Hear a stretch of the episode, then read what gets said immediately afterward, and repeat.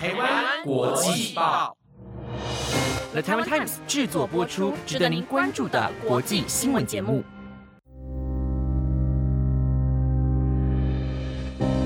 Hello，大家好，欢迎收听台湾国际报系列节目《国际专题周报》的第二十一集。我是今天的主持人丽莲，我们将会在每个星期日的中午更新节目，带大家深入了解国际上重要的时事，用不同面向看待新闻议题。希望节目能够在未来符合你们的期待。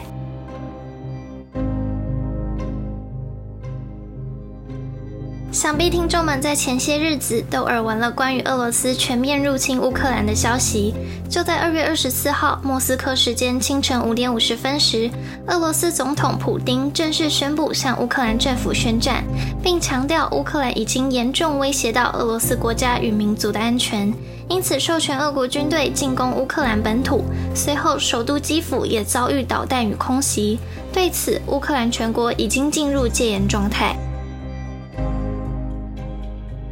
关于俄罗斯开战的新闻资讯铺天盖地，但大家是否知道俄罗斯为何决定要入侵乌克兰呢？而两国之间在过去是否发生什么样的恩怨？国际社会又为何会对乌俄战争如此紧张？今天这集的国际专题周报将带您从俄罗斯与乌克兰背后的历史情仇，到如今乌俄战争爆发，一步步了解在这中间都发生了什么样的事情，以及战争爆发之后对于世界局势。又会造成什么样的影响？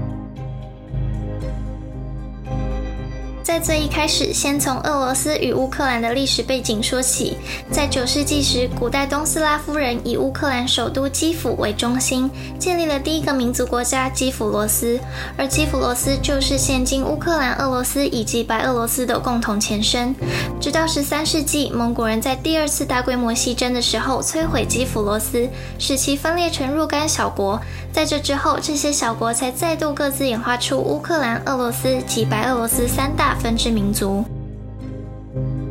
而乌克兰在脱离基辅罗斯之后，先后被波兰和立陶宛统治，尤其是西乌克兰讲的是乌克兰语，在信仰及文化上也与俄罗斯及白俄罗斯有较大的差异，属于亲欧派。东乌克兰则是受恶化影响，逐渐与俄罗斯融合，当地语言也是俄罗斯语，整体属于亲俄派。而这样东西两派的长期分立，加速了乌克兰的国家内部分裂，为2014年的克里米亚危机埋下伏笔。同时，也成为如今引发乌俄战火的重大导火线之一。在这里大致说明一下克里米亚这个地区的归属问题，以及与乌俄两国之间的关系。克里米亚半岛是乌克兰境内唯一的自治共和国，位于乌克兰南端，与俄罗斯没有陆地联系，南边面临黑海，其地理位置可以说是非常关键。因为从18世纪以来，克里米亚就是俄罗斯用以控制黑海沿岸、地中海及巴尔干地区的基地。加上克里米亚当地人口以俄罗斯人为主，占了百分之五十八，而乌克兰人仅仅占了百分之二十四，其他则是少数民族。因此，以整体来说，俄罗斯文化在克里米亚一直占主导地位，乌克兰的文化影响可以说是非常微小。不过，在一九九一年苏联解体时，克里米亚是以自治共和国的身份加入乌克兰，并得到了国际社会的承认。但刚刚也提到了，克里米亚上至政府，下至人民，都存在一股强大的亲俄势力，自然都希望可以回归到俄罗斯。因此，在二零一四年三月十六号举办克里米亚归属公投，而投票结果是百分之九十七的选民都赞成脱乌入俄这项动议。隔日，俄罗斯总统普京签署命令，并承认克里米亚共和国成为一个独立和主权国家。三月十八号，俄罗斯签署国际条约，接收克里米亚共和国，并于二十一号将他们作为联邦主体编入克里米亚联邦管区。不过，事情发展并没有这么顺利，因为大部分西方国家和乌克兰临时政府都拒绝承认三月十六号的克里米亚归属公投，而克里姆林宫和俄罗斯联邦以及克里米亚政府则是全部拒绝承认乌克兰临时政府，并指责其是非法政变产生的叛乱组织，无权针对公投发表任何意见。而这项公投之所以会造成如此大的争议，是由于在三月七号时，乌克兰的临时总统亚历山大·图奇诺夫签署命令，将终止脱乌入俄公投决议的效力。他表示，牵涉到乌克兰领土独立的问题，必须让全民进行公投才能决定。因为有了这项举动，所以乌克兰在克里米亚发布公投结果后，随即宣布此决定违法且不具效力。此外，欧盟高峰会主席也宣称克里米亚公投与乌克兰宪法和国际法相违背。美国、德国、法国等国家也发表声明，宣称克里米亚公投不具有法律效力，将不承认公投结果。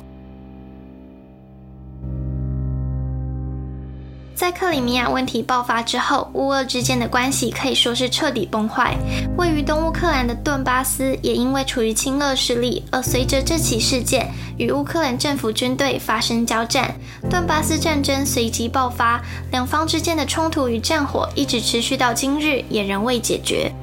由于乌克兰内部战火不断，于是乌克兰政府与乌克兰东部的顿涅茨克人民共和国以及卢甘斯克人民共和国两个政权代表，在二零一四年的九月五号与白俄罗斯首都明斯克签订明斯克和平协议。主要协议内容为确认双方立即停止使用武器，以及乌克兰政府同意给予东南部两州的自治权，但两州仍留在乌克兰领土内。略说完了过去从九世纪至西元二零一四年乌俄两国之间发生的事件之后，我们将时间线拉回现今两方爆发战火的这个时间点。其实造成现在这个局面的原因很多，刚刚上述的那些历史事件可以说是造成矛盾的起点，以及导火线蔓延燃烧的过程。而接下来将会统整几个主要原因，并且一一分析。一个属于族群认同的问题，在去年，俄罗斯总统普京就曾说过，俄罗斯与乌克兰属于同一个民族，是一个整体。而这段话可以呼应到在最一开始提到的基辅罗斯分裂过程，两国之间确实存在密不可分的连结关系，但两边对于族群认同这个问题，却一直无法达成共识。第二个原因就是二零一四年的克里米亚问题。乌克兰国内本来就存在着亲欧与亲俄两派势力造成的矛盾，但又加上俄罗斯一直以来积极想并吞克里米亚的意图，助长了乌克兰国内的分离主义势力，使得乌克兰国内的冲突与战火不断。而第三个原因就牵扯到国际上的势力角逐。在二次世界大战后，北大西洋地区为了巩固其军事安全，同时避免俄国势力向欧洲扩张，因此，包括美国、加拿大、英国和法国在内的十二个国家共组了一个军事联盟，名为北大西洋公约组织。以下我将其简称为北约。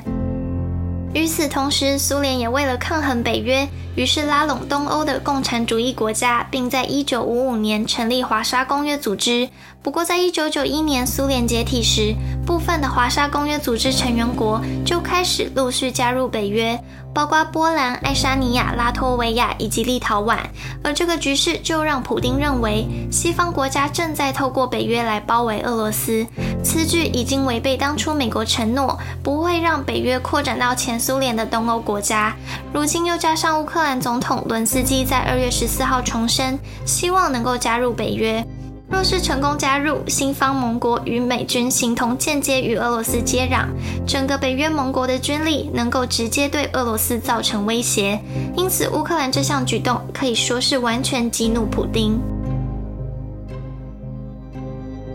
如今乌俄战争爆发，双方的一举一动都备受国际社会关注。因为受影响的不仅仅只是乌俄两国而已，是整个欧洲，甚至是全球。由于俄罗斯作为能源大国之一，天然资源的开采出口是其最大的经济支柱。在欧盟每年进口的天然气当中，俄罗斯占比高达百分之四十三，石油也有百分之二十来自俄罗斯。若是美国对俄国实施经济制裁，全球也跟着面临油价上涨和天然气短缺等能源危机。而油价上涨势必牵动着全球股市，不止能源与运输成本增加，再加上处在高通膨压力的情况下，包括美国联准会在内的各国央行将更快速的采取升息措施，如此可能使得股市发生震荡，而黄金与瑞士法郎等避险资产则渴望走强。听完了乌克兰与俄罗斯百年以来的历史恩怨，大家是否对乌克兰的处境产生一种似曾相识的感觉呢？其实乌克兰的历史背景还有与俄国的关系，跟台湾居于中国的情况非常雷同。举例来说，台湾的地理位置对于国际上而言同样极其关键，国内里也存在着不同的族群意识，而中国也始终没有放弃收复台湾。如今有一个非常相似的例子，能够让我们跳脱当事者的立场，以第三者旁观的视角重新审视思考。听众朋友们是否也借此对两岸关系产生了不同的观点或想法呢？